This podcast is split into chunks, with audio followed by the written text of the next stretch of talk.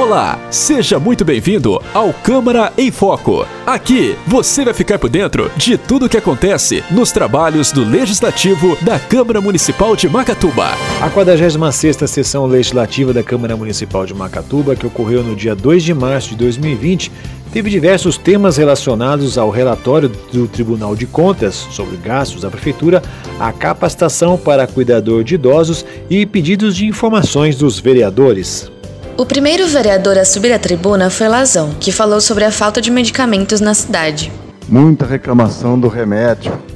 Então a gente tem que ver o secretário, ver como é que compra esse remédio, como é que está ficando, porque é muita reclamação. Depois o povo vai lá no, no, na, na farmácia, não tem o remédio, volta, vai reclamar para gente, gente que não pode comprar. Então tem que dar um jeito. Você está ouvindo Câmara em Foco. Em seguida, o vereador Anderson Ferreira subiu à tribuna para comentar sobre o relatório do Tribunal de Contas sobre os gastos da Prefeitura no ano de 2017. Então eu queria falar um pouco sobre isso, porque o relatório do Tribunal de Contas ele é favorável à aprovação. Né? Ele, ele, ele entende, entende que as contas de 2017 estavam regulares. Mas ele faz vários apontamentos aqui que eu acho que vem para, de certa forma, comprovar que as reclamações que nós estamos fazendo aqui na Câmara elas têm é, um fundo de verdade. Porque às vezes se tenta criar uma narrativa de que os vereadores ou a Câmara é o lado ruim, né, ou é o lado, lado mal da força né, do, do município, é, e que a gente é, às vezes seria injusto nas reclamações. Você está ouvindo Câmara em Foco. Fabrício Gino Pereira subiu à tribuna para cobrar a realização do curso de capacitação para cuidador de idosos. Eu esperava o quê?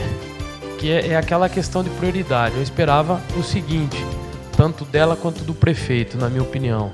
Vamos deixar o carro de lado nesse momento e vamos contratar o curso de cuidador de idosos, que eu acho que é a prioridade. É a, a questão da mão de obra, né? A qualificação da mão de obra. Então hoje eu estou cobrando aqui, publicamente, é, mais a Bel do Sempre Senai, que é a coordenadora, do que o prefeito. Porque há nove meses atrás ela falou que ia trazer esse curso para Macatuba, tá? Eu tenho várias pessoas no grupo que estão necessitando desse curso, então eu cobro ela publicamente aqui. Ela me disse lá em uma reunião é, na prefeitura que iria trazer, então estou cobrando ela novamente porque também a gente é cobrado na rua, né? Eu criei um grupo, falei que pod poderia ter uma grande possibilidade desse curso estar tá vindo para Macatuba, enfim, parou. E é a realidade, a gente tem que trazer sim esse curso, ok? Obrigado pelo exemplo. Você está ouvindo Câmara em Foco. Já o vereador Ricardo Genovez encerrou os apartes comentando que seu pedido de informação de número 4 de 2020, feito há cerca de um mês, ainda não foi atendido.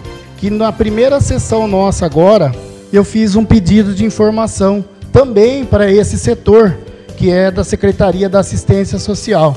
Então aqui, ó, dia 3 de fevereiro, foi aprovado aqui e eu não recebi ainda, já está fazendo um mês.